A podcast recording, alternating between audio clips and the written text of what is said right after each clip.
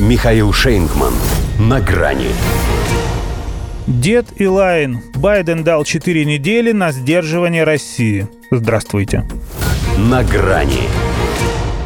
Он опять не сразу сообразил, кто такой Ллойд Остин. Снова назвал президентом Камалу Харрис. Но что касается России и Украины, тут он все помнит. С 2014 года помнит. Пусть и хозяйничал тогда в Белом доме не он, но он никогда не забудет, как Владимир Путин ловко их с бараком обставил. Потому Джо Байден и затеял этот украинский кризис в первый же год своего президентства, что уж очень хотелось ему взять реванш. Потому сейчас и дает своим распоряжения с пометкой «только чтобы как с Крымом не получилось», что уже понял, реванша не будет. И это в лучшем случае. Как признался CNN, источник в администрации боится Байден, что Кремль вновь застигнет США и ЕС врасплох. Причем он даже знает, когда этот врасплох наступит. Оставил своим лишь 4 недели на предотвращение российского вторжения, имея в виду подавляющие со значительными издержками для экономики и финансовой системы санкции.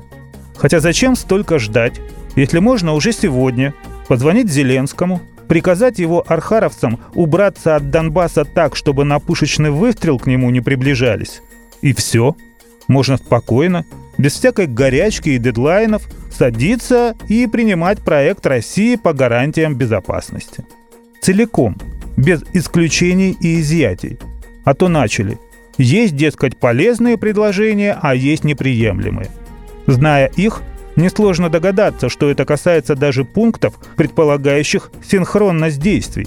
Скажем, отказ от размещения ракет меньшей и средней дальности там, откуда они способны нанести урон другой стороне.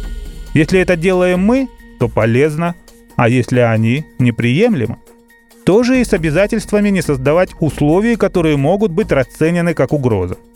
Что уж говорить о требовании исключить расширение НАТО и любую военную деятельность Альянса на Украине, Восточной Европе, Закавказье и Центральной Азии.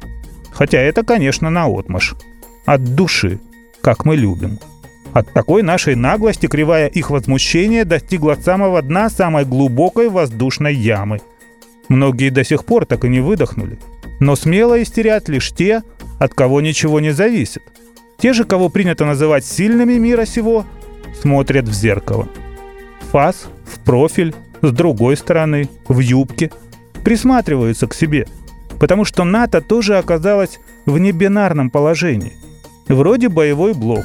А камин-ауты с отказом от войны за Украину следуют один за другим. Топить за нее будут, сплетни распускать, козни строить. Но чтобы по-мужски с русскими поговорить – нет.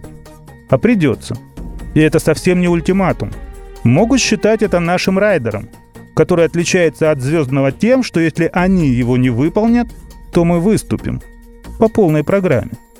Это чтобы они были в курсе у нас, если что, есть план. И мы будем ему следовать независимо от того, успеют они нас держать за 4 недели или нет. В общем, как в том анекдоте, пусть теперь у них голова болит.